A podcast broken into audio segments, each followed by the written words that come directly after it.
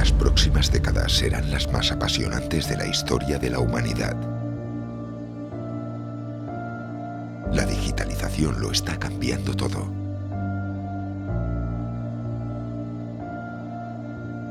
Un mundo nuevo está emergiendo y tienes que tomar una decisión. ¿Qué rol vas a ocupar en esta nueva era? ¿Espectador o protagonista? Aquí comienza Protagonistas del Cambio.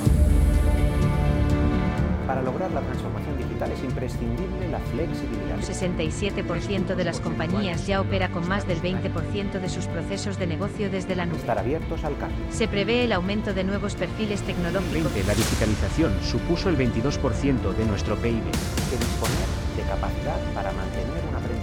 Sobre los registrados el año El e-commerce en España creció un 35% en el último año de pandemia. La contratación de nuevos perfiles profesionales se dispara tras la migración de las empresas al mundo digital. Con un incremento del Deben 15%. poner los medios necesarios para permitir que sus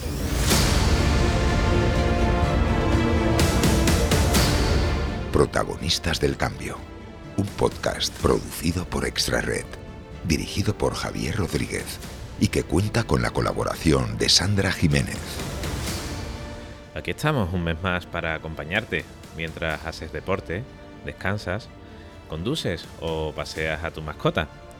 Haga lo que hagas, te agradezco que elijas este espacio que se llama Protagonistas del Cambio y que presenta un servidor en su capítulo número 9 con el objetivo de compartir experiencias y conocimientos relacionados con la transformación digital, comunicación, marketing, empresas, negocios y proyectos digitales, posicionamiento SEO, inbound marketing, aplicaciones, recursos, profesiones, entrevistas y cualquier otro aspecto, asunto o contexto que siendo o no digital tiene cabida en este programa. Un programa hecho para los que no se conforman con ser meros espectadores del espectáculo digital que nos rodea.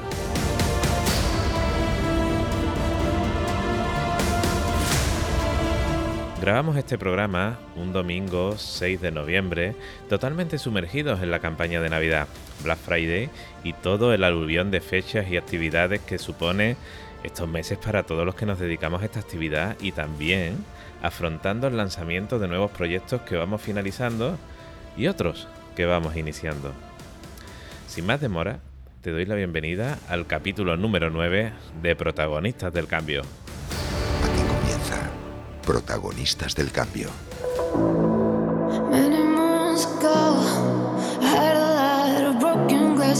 Of laughing faces. Hace pocos días celebrábamos lo que en España conocemos como el Día de los Difuntos, con su correspondiente noche de Halloween, que cada vez se encuentra más implantada en España. El día 1 de noviembre para mí fue un día para recordar, eh, recordar a las personas que se han ido o que han sido importantes en tu vida y ya no están, y reflexionar sobre lo importante que es saber valorar cuál es nuestro bien más preciado, que no es otro que la oportunidad de vivir y poder disfrutar de este regalo que es la vida. Y bueno, dicen que estar en buena compañía es sinónimo de disfrutar la vida. Es un placer, Sandra, disfrutar la vida contigo, compartiendo espacio en este podcast. Bienvenida una vez más. Muchas gracias, Javi. Tienes razón. Hay que prestar atención a los momentos que puedes vivir con las personas con las que merece pasar ese tiempo. Y es por ello por lo que me gusta compartir este momento de podcast contigo. Y bueno, y también con todos los protagonistas que nos escuchan. Y muchos de ellos, una vez que lo lanzamos, nos escriben y nos agradecen hacerlo. Estoy pensando en todos vosotros. Y, pero en esta ocasión permitirme que quiera acordarme de Rosa, mi hermana, una gran protagonista que siempre nos escucha y nos agradece el podcast. Pues sí, un saludo para ti, Rosa. Gracias por seguirnos y estar atentos cada vez que, publicamos cada capítulo. Bueno, Sandra, eh, ¿cómo llevas el último trimestre del año? ¿Has culminado los objetivos profesionales y personales que te habías marcado? Bueno, estamos en ello, estamos en ello. La verdad es que cómo pasa el tiempo de rápido. Sí, sí. Mira, sí te quiero decir que uno de los principales objetivos que nos habíamos marcado en nuestra red era la puesta en marcha de nuestro papel como agente digitalizador. De forma pues que acompañábamos, queríamos acompañar principalmente a todos nuestros clientes Sí. que quisieran dar ese impulso a su proyecto empresarial en internet, pues gracias al Kit Digital. Sí. Y la verdad es que me siento satisfecha por haberlo conseguido.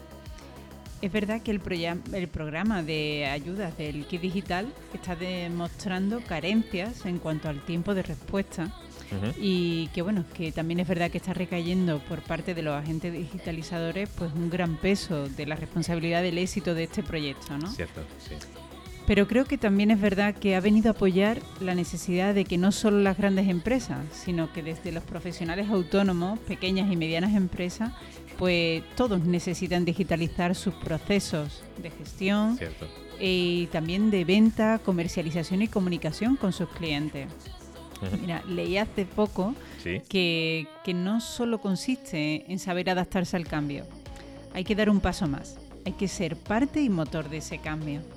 Bien. Y aprovecho para preguntarte, Javi, Dime. ¿cómo ves que en el último decreto del programa Kit Digital se haya aprobado una nueva solución digital específica que es para ofrecer presencia avanzada en Internet?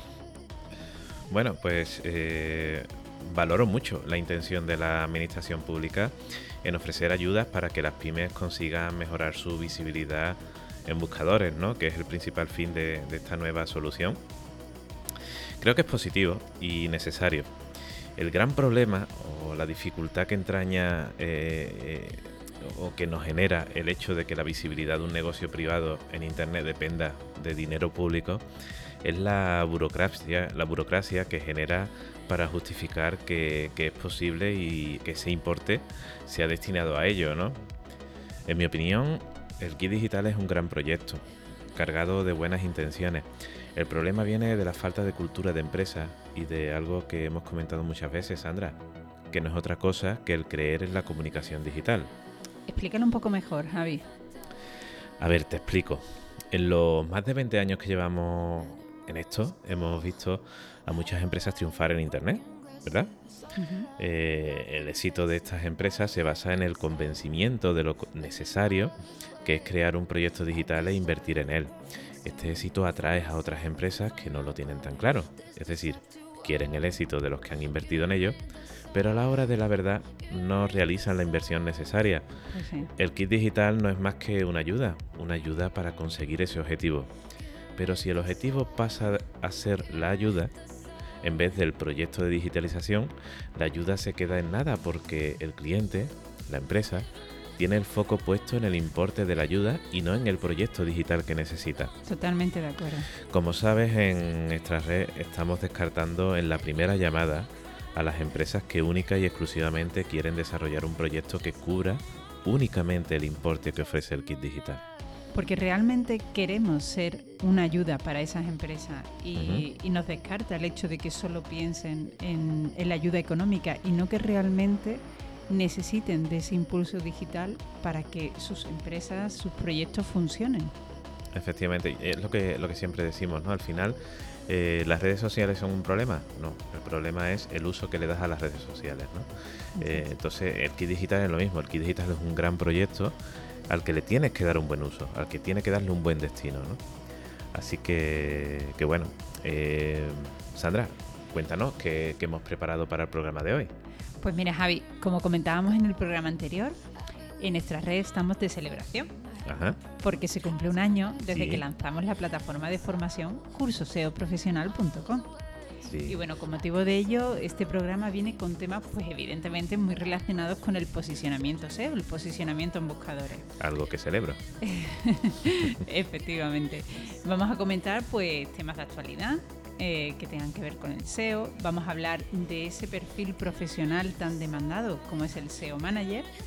Y vamos a hablar de cómo la medición web y el papel de relevancia que tiene Google Analytics 4 en este aspecto. Bien, me gusta, me gusta este menú. Por cierto, Sandra, tenemos una gran novedad eh, que estrenamos en este programa. ¿Sí? Cuéntame. Pues mira, estrenamos empresa colaboradora en Protagonistas del Cambio Podcast. Genial. ¿Y de qué empresa estamos hablando? Venga, te voy a poner a prueba, a ver si lo ver. adivinas. Bueno, no Venga. muy difícil. Te voy a dar tres pistas. Venga. A ver, eh, es una empresa que ofrece servicios de hosting, una empresa que ya nos acompañó hace unos años cuando organizamos el primer evento Protagonistas del Cambio. Mm, creo que Casi lo tengo claro. ¿Sí? ¿Puede ser web empresa? Bueno, es que te lo he puesto muy fácil, ¿no?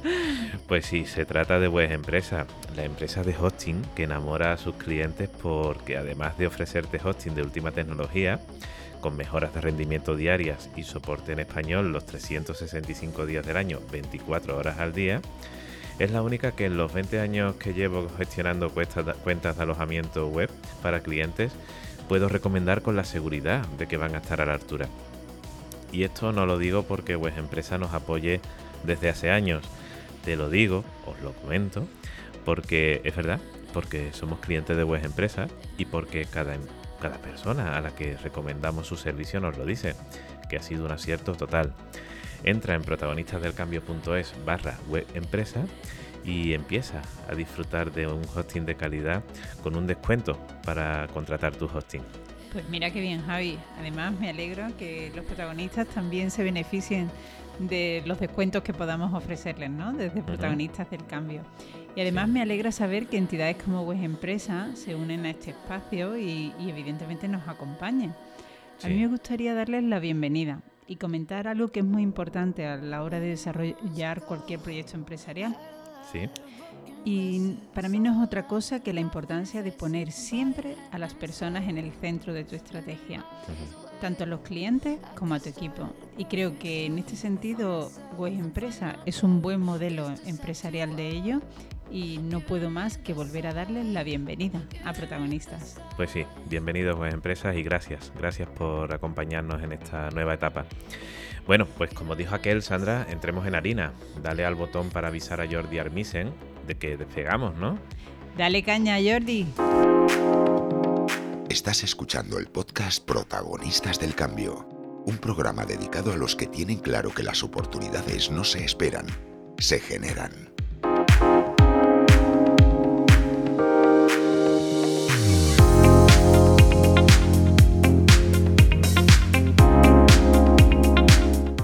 De la actualidad del sector bueno, como comentaba mi compañera Sandra en la introducción, este capítulo está muy marcado por el posicionamiento SEO y las noticias de actualidad que te traemos hoy tienen mucha relación con Google y lo que a búsquedas orgánicas se refiere.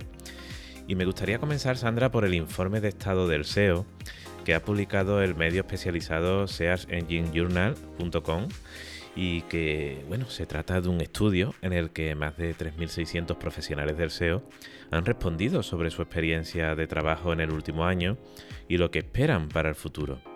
Se trata de un informe anual en el que tratan cuestiones útiles relacionadas directamente con el sector SEO.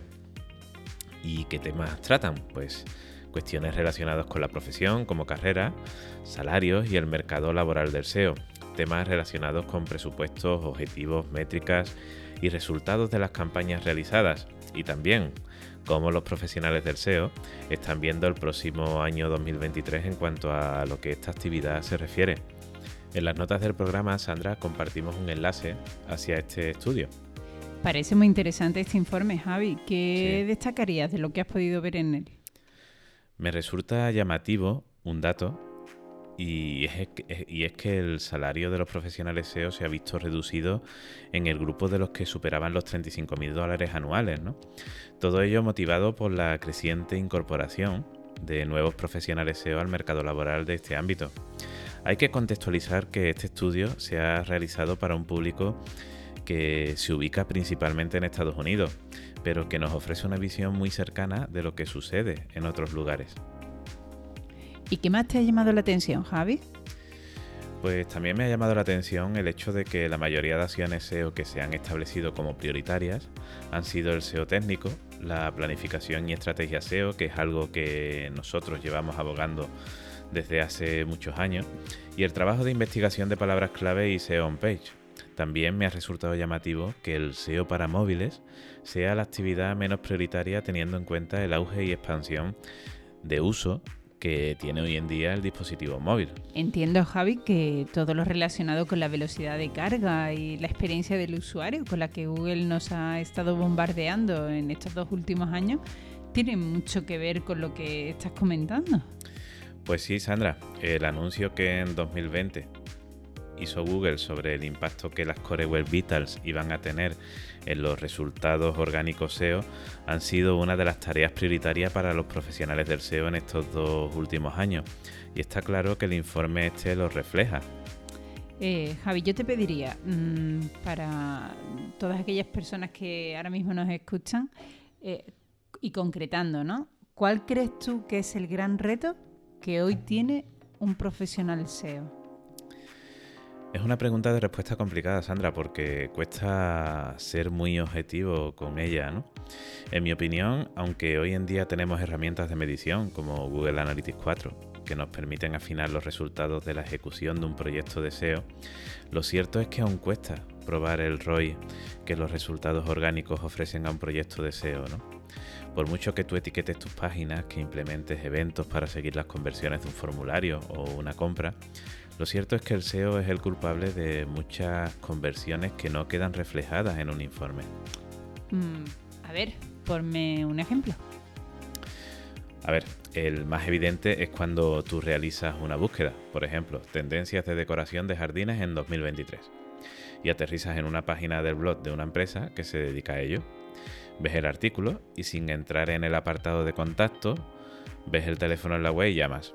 ¿A quién atribuimos esa llamada o venta? ¿A qué canal?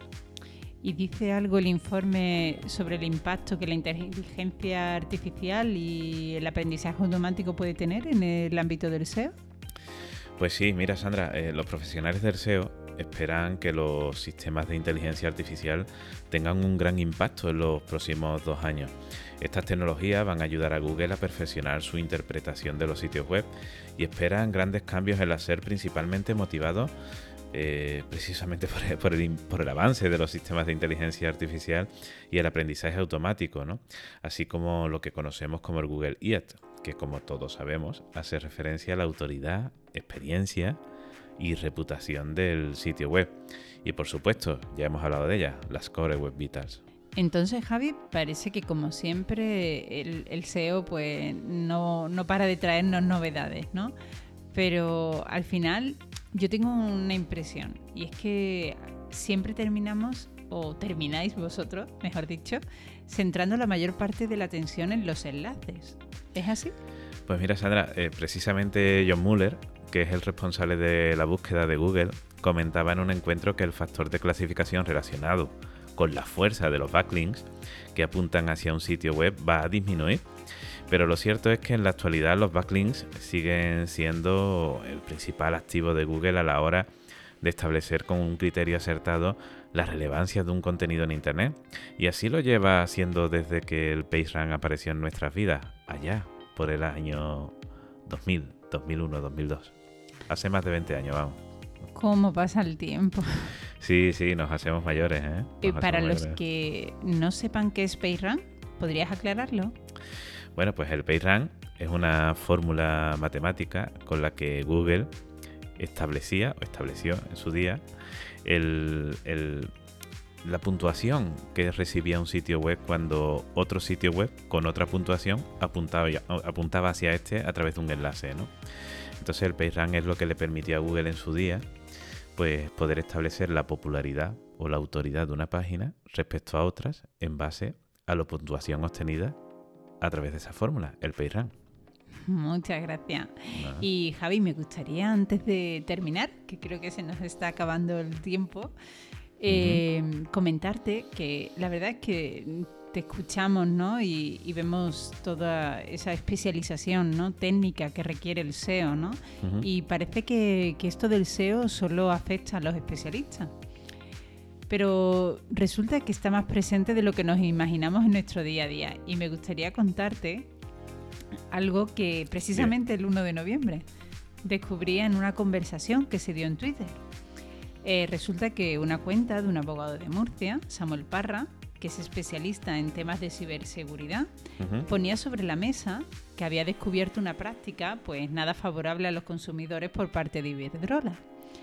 Y que consistía en no hacer visibles los resultados de Google, la web de Cur, Energía, que es su comercializadora de tarifas regulada de luz y gas, de forma que no se podía localizar fácilmente los datos de contacto de esta web. Entonces Samuel Parra argumentaba que habían añadido una etiqueta no index en el código fuente de su web. Añadiendo esta etiqueta, pues le dices a los buscadores, Que no principalmente, efectivamente como Google, que no indexe el contenido de esta web y por tanto desaparece de Google. Efectivamente. ¿Y por qué iban a querer que los consumidores no encontraran Cure Energía? Pues precisamente porque el precio del gas en Iberdrola es de 0,185 euros mm, kilovatios, mientras que en, en Cure Energía, que es la tarifa regulada Turgas, está en 0,069 euros el kilovatio. Claro, cuando tú quieras hacer que un contenido desaparezca de Internet o que no se muestren los resultados de Google, lo que tienes que hacer es precisamente agregar esa, esa etiqueta, ¿no? La etiqueta no index, que hace que Google no indexe el contenido y por lo tanto no lo muestre en su SERP, en sus páginas de, de resultados. O sea que da miedo pensar en cómo el SEO puede influir en nuestras búsquedas en Internet. Totalmente. Y así tenemos que, que- que contemplarlo, ¿no? Es decir, saber SEO nos permite saber o gestionar de alguna manera qué es lo que Google va a mostrar o no y que estratégicamente nos interese más o menos que aparezca en el buscador. ¿Tienes algún otro ejemplo, Javi, que te haya pasado con respecto a es- esta etiqueta de no index eh, con algún cliente? Sí, bueno, es una práctica habitual. Realmente la etiqueta no index no, index no- no debe tener una connotación negativa. Es decir, eh, por ejemplo, si estamos trabajando con una página web que está en producción y no queremos que, esos resultados aparezcan en Google mientras estamos trabajando en ella, pues se suele aplicar la etiqueta no index para que Google no indexe ese sitio web y no se muestre una página web que no está aún terminada, ¿no?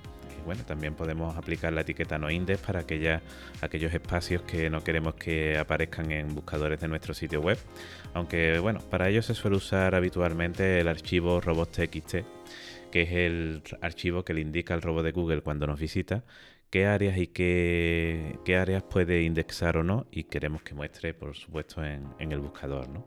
Por acabar con la historia de Samuel Parra, el hilo que publicó en Twitter tuvo tal repercusión Sí, eh, que al final eh, sustituyeron la etiqueta no index por la de index, de forma que indexaron la página.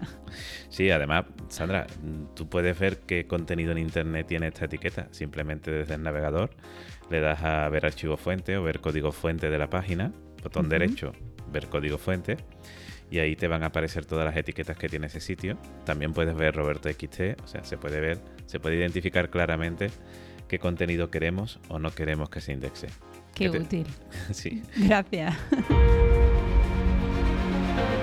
Estás escuchando Protagonistas del Cambio, un podcast producido por Extra Red y dirigido por Javier Rodríguez y Sandra Jiménez.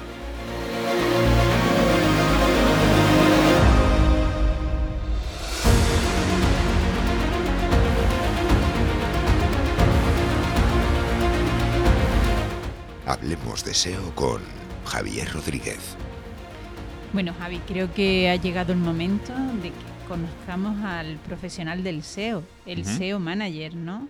Eh, Es verdad que el marketing digital pues, nos ha traído numerosas y diferentes profesiones. De hecho, no existe una titulación aún oficial eh, universitaria sobre el SEO.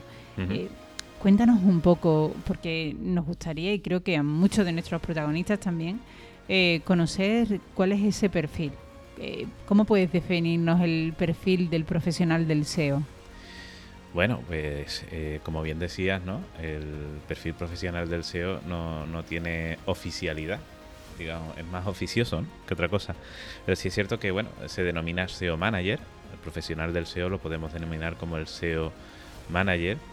Y, y bueno, que, como sucede en el diseño de páginas web o en la gestión de redes sociales, pues eh, podemos desempeñar esta función como SEO Manager, bien en una agencia o en una empresa, o de forma independiente, ¿no? Como, como freelance. Eh,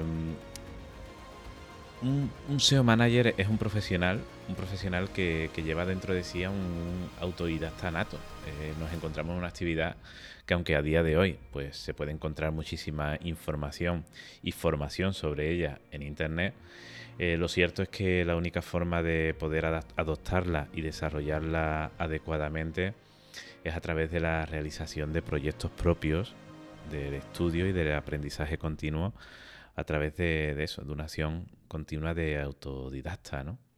¿Y cuáles dirías que son las principales tareas de un SEO manager? Bueno, pues si yo intentara ahora mismo recopilar eh, las tareas de un SEO manager, pues la verdad que, son muchísimas, ¿no?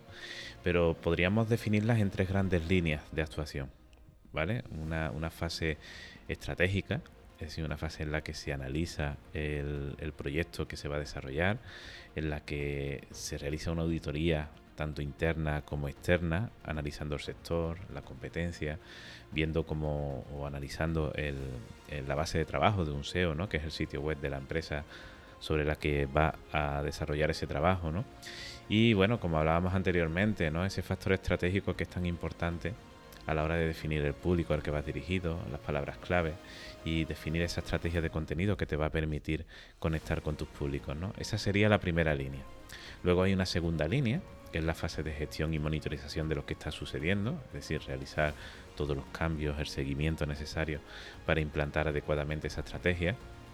Y una tercera línea, que es eh, la analítica, que es cuando se analizan los resultados, se buscan las mejoras y vuelta a empezar, porque el SEO realmente eh, es una actividad cíclica, ¿no? Es decir, estás continuamente trabajando. Yo siempre digo que es una carrera de fondo que nunca termina, porque cuando empiezas a correr siempre hay otro que o ha empezado a correr antes que tú o te sigue los pies, ¿no? Y como te pares, te adelanta.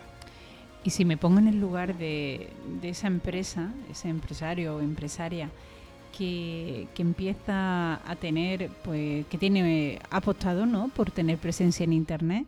Em, ¿Por qué sería rentable, por qué sería útil tener a un SEO manager en, bien contratado de forma externa o bien en su propia plantilla? Bueno, eh, te voy a responder a la gallega. ¿eh? te voy a responder a la gallega porque sí es cierto que aunque evidentemente eh, es, interesante preguntarnos eso, ¿no? Oye, ¿por qué debería tener un SEO manager en plantilla? ¿Por qué debería contratar a un SEO manager o a una agencia SEO, ¿no?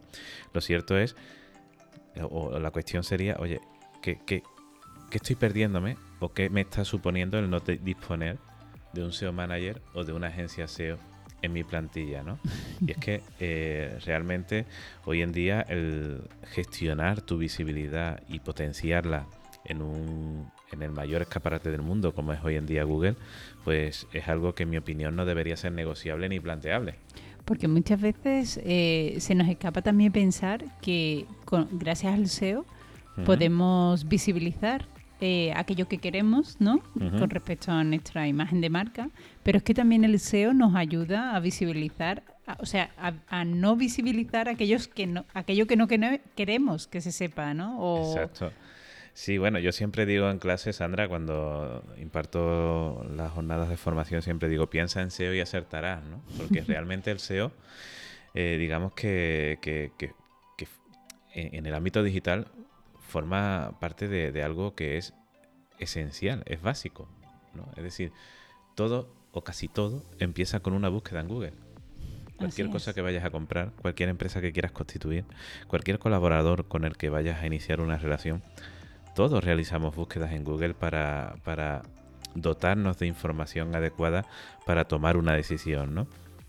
Eh, yo ahí mm, veo algo fundamental que hay que entender y es qué es más importante, lo que tú dices que eres o lo que Google, Internet dice de tu marca que eres. Yo creo que lo más importante es la coherencia. Es decir, que lo que eres o lo que tú digas que eres sea coherente con la imagen digital que tú estás proyectando a través de, plataformas como Google, ¿no? Es decir, tú no puedes decir que eres el mejor de tu sector y después no aparecer entre los 20 primeros resultados de Google por una búsqueda relacionada con tu actividad. ¿No? Entonces, claro, el SEO Manager tiene como función el entender entender y alinear la estrategia de negocio o el modelo de negocio de la empresa para la que, para la que trabaja y dar esa coherencia en base de, a través del contenido y posicionamiento, a través de las acciones SEO que nos van a permitir pues tener una mayor visibilidad, ¿no? ¿Sabes cuánto cobra un SEO manager en España, Sandra, de media? No lo sé. Bueno, pues eh, según un informe, eh, el informe que, al que hacíamos referencia al inicio de este programa, en España un SEO manager tiene un salario medio de 35.000 euros. Hay que mm. tener en cuenta que hay que diferenciar entre el SEO manager junior y el SEO manager eh, senior. ¿Vale? Entonces, bueno, los juniors, por supuesto, están en un, en un escalón inferior en cuanto a salario. Eh, y el senior, pues sí, está en esa media de 35.000 euros anuales, que no está nada mal. Eso te iba a preguntar, ¿cómo lo valoras? Lo valoro positivamente siempre y cuando no nos comparemos con otros países, ¿no? Fíjate que en México están por encima de los 60 mil dólares y en Estados Unidos algunos, bueno, eh, están, están ubicados como media en unos 71 mil dólares, ¿vale? O sea que si te vas a trabajar a Estados Unidos, vas a duplicar la media, de media puedes duplicar el salario que tienes aquí en España, ¿no? Una oportunidad más, ¿no? De esta profesión. Sí, pero hay una cosa que yo por experiencia te puedo compartir, Sandra, y es que todos los SEOs que sobresalen, todos los SEOs que, o la mayoría de SEOs que sobresalen y, trabajan en una agencia, terminan creando su propia agencia, terminan creando diferentes proyectos que les permite dar un nuevo rumbo a su vida. Y es algo que, que yo comparto aquí contigo y con los protagonistas con mucha satisfacción el hecho de haber sido testigo de cómo muchos SEOs que se han capacitado con nosotros o, que nos hemos relacionado con ellos de alguna manera, los vemos hoy progresar empresarial y profesionalmente con éxito, Yo es que te iba a preguntar por eso, que, ¿qué crees tú o cómo ves tú que es lo más difícil para este SEO manager, ¿no? De cara a, ser, no sé, si a ser valorado por la empresa, si es, es por eso, por lo que estás comentando, que al final deciden eh, montar su propio negocio.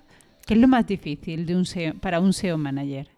Es que realmente no es solamente un SEO manager, Sandra. Si, lo analizas, es cualquier profesión, ¿no? De las que, con las que nosotros tenemos relación. Pero si, si ponemos el foco en el SEO manager, sí es cierto que cuando tú trabajas en una agencia, ves que llevas cinco o seis proyectos ves las posibilidades que ofreces para estas empresas, pues no, es difícil pensar que, trabajando de forma independiente te puede ir mucho mejor en lo económico, ¿no? Si es cierto que, y es, cierto y respetable que, todas las personas quieran tener su salario fijo mensual y no quieran complicarse dando el paso de, ser un SEO freelance, ¿no? Pero sí es cierto que llega un momento en el que ese techo de cristal que, todos tenemos en una agencia, pues queremos romperlo y, nos apetece dar el paso de decir, oye, vamos a ver qué pasa, vamos a ver qué, cómo, me iría como SEO freelance y, claro, cuando descubres las posibilidades que te ofrece el trabajar desde casa o el trabajar desde tu propia oficina con tus horarios, con tus clientes, tiene sus cosas buenas, sus cosas malas, ¿no? Pero al final la balanza siempre se va a positivo, ¿no?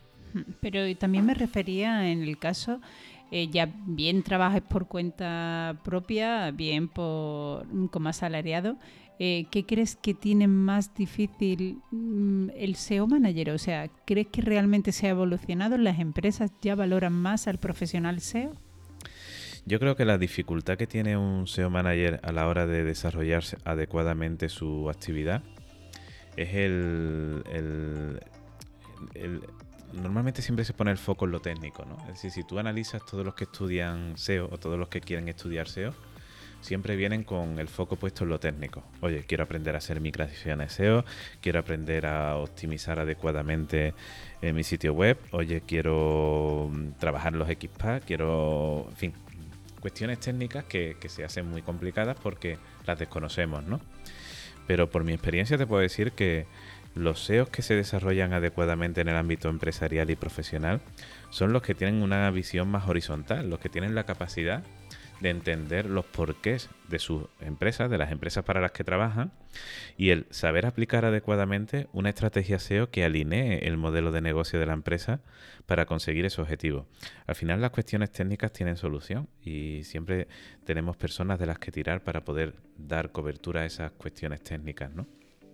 ¿He Pues respondido a tu pregunta? Sí, sí, perfectamente, perfectamente. Y espero que, que haya servido para aclarar qué es el SEO Manager, ¿no? Para todos estos protagonistas que, que nos escuchan y bien estén pensando en ser uno de ellos o contratar a uno de ellos, ¿no? Sí, y permíteme que invite a, a los protagonistas que nos están escuchando y que aún no lo sepan, ¿no? Pues que en cursoseoprofesional.com pues tienen un curso gratuito al que y en el que hablamos del SEO Manager, explicamos sus funciones de una forma muy detallada y que puede ayudarles a, identificar claramente cómo es este perfil y cómo entendemos nosotros que deberían llevar a cabo para, para conseguir desarrollarse en este ámbito, ¿no?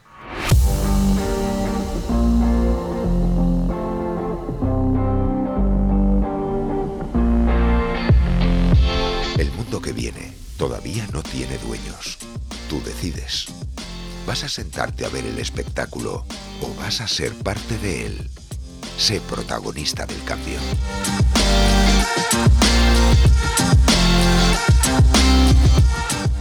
Y entonces, Javi, hablando de cursoseoprofesional.com, Sí. estarás feliz, ¿no? De este primer añito en la red.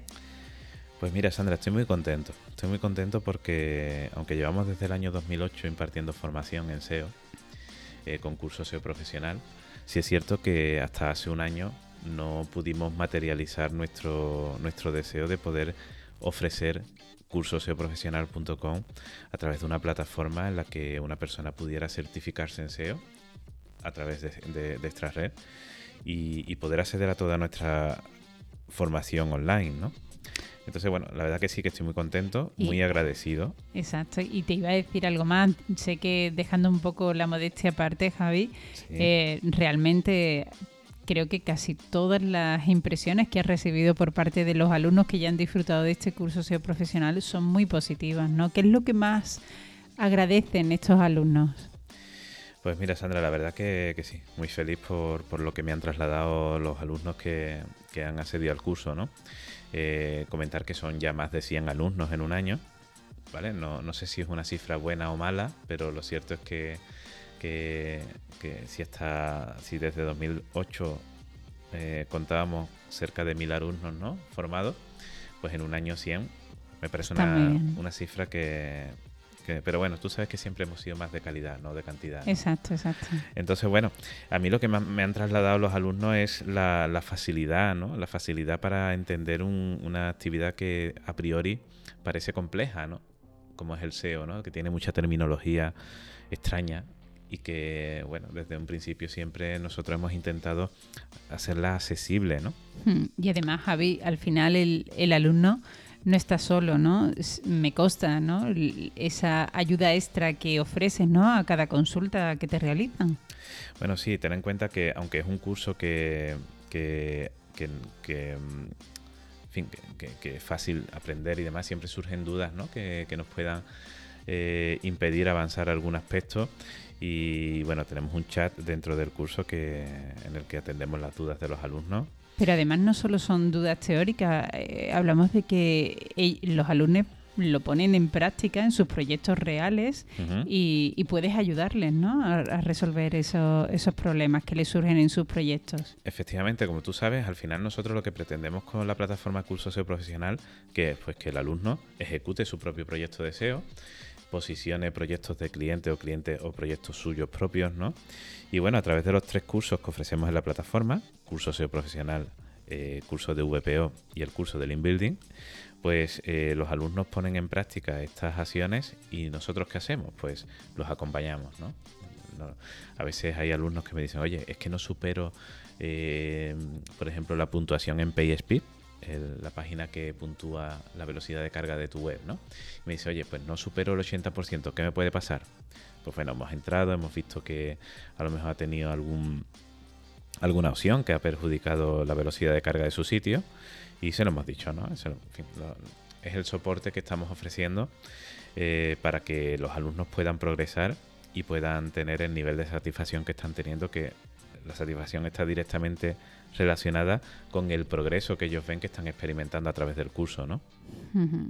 Pues enhorabuena, enhorabuena Javi por este primer año de cursoseoprofesional.com. Gracias y enhorabuena también a ti porque tú sabes que tú tienes mucha culpa de lo que de lo que esto este proyecto sí, genera. pero al César lo que es del César y el, el creador de esta plataforma y, el que mm, siempre tuvo una idea clara de compartir lo que sabía a nivel de, SEO ha sido tú y, creo que, te mereces esa, esa enhorabuena con mayúscula.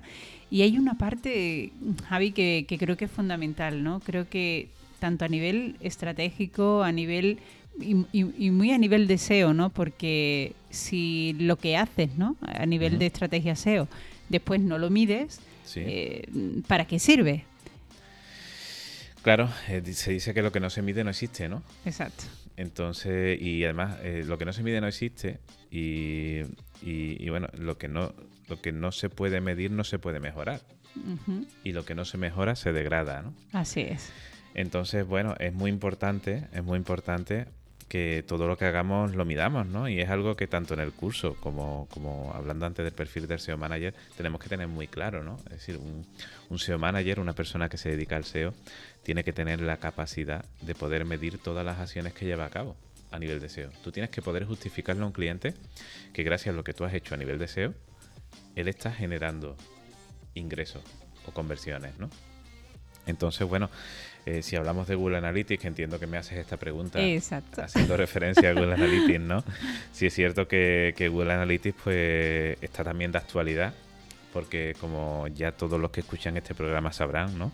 El próximo 1 de julio de 2023, Universal Analytics, la versión 3 de Google Analytics, dejará de funcionar, dejará de recoger datos y urge, urge migrar hacia Google Analytics 4, ¿no? Eh, Google Analytics 4, que es una herramienta muy diferente a Universal Analytics y que, hasta cierto punto es fácil de entender, pero que cambia muchos conceptos. Y bueno, aprovecho para anunciar de Sandra que en breve vamos a lanzar un curso de Google Analytics 4 Genial. en cursoseoprofesional.com. Genial. ¿Vale? Eh, espero que para el primer trimestre de 2023 esté disponible.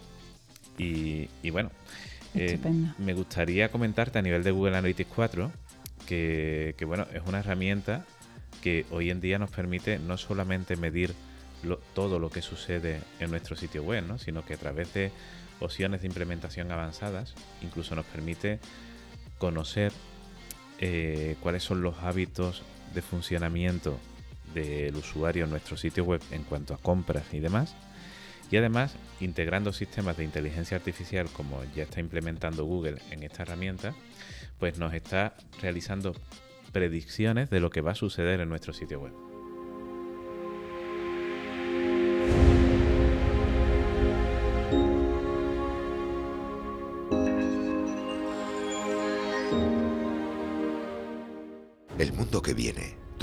No tiene dueños.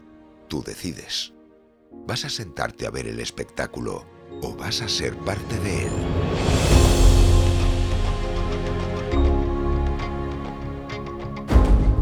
Sé protagonista del cambio. Pues Javi, llega la despedida. Pues sí, vamos a decirle a Jordi que nos despida, ¿no? a mí me gustaría en esta despedida eh, compartir eh, esta pequeña reflexión, ¿no? Y es que dediquémonos a lo que nos dediquemos, evidentemente tenemos que disfrutarlo, pero sobre todo no pensar que sabemos demasiado.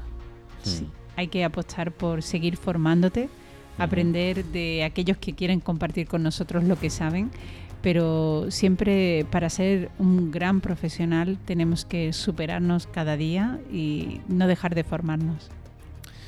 Pues sí, Sandra, eh, el aprendizaje no, no, no, no, tiene lugar, ¿no? Como se dice, no, ocupa lugar, ¿no? Exacto, ni tiene límites.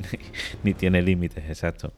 Eh, pues sí, sí, eh, hay que estar formándose continuamente. Todos los que nos dedicamos a, a perfiles profesionales de este sector, todos lo hacemos porque tenemos vocación por ello. Si nos gusta y si te cuando hay algo que te gusta, pues no es no debe costarte mucho trabajo el querer capacitarte y, mejorar eh, en ese aspecto, ¿no? Así que, bueno, eh, os invito a que no paréis de formaros en este campo. Tenemos una maravillosa universidad online que se llama youtube.com, en el que puedes buscar prácticamente lo que quieras y ahí lo vas a encontrar. Ahí nos vas a encontrar a nosotros también. Y aquí nos vas a encontrar dentro de un mes cuando volvamos con un nuevo capítulo de protagonistas del cambio en el mes de diciembre. Y qué mes más bonito, ¿no? El mes de las buenas intenciones, de los propósitos. El árbol, decorar, pedir la carta de los Reyes Magos. ¿no? Deseos, como ponerte a dieta. Eso será, a mí no me hace falta, ¿eh? No, no, no, claro, ni a mí. Bueno, eso era uno de los objetivos de este año que cumplí hasta el mes de agosto. Pero bueno, eh, No pudo ser. La fabada asturiana, la fabada asturiana que no, no es compatible. No es compatible. En fin, Otro porque- año, otro Sandra, año. porque todo lo que está bueno engorda. ¿Verdad? Pues precisamente diciembre es un mes malísimo para ponerse a dieta. Sí, pero bueno, no, no, no será el primero ni el último. Pero bueno, si te parece, dejémoslo aquí, que nos ha salido muy bien el podcast. No vayamos a estropearlo. Lo vayamos a estropearlo, ¿vale? Queridos amigos y amigas, nos vemos en un mes. Sed felices.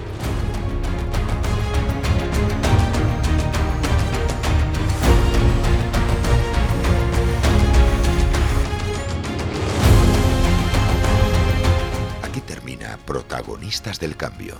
Te esperamos en el próximo programa y recuerda, el cambio es inevitable, el crecimiento opcional.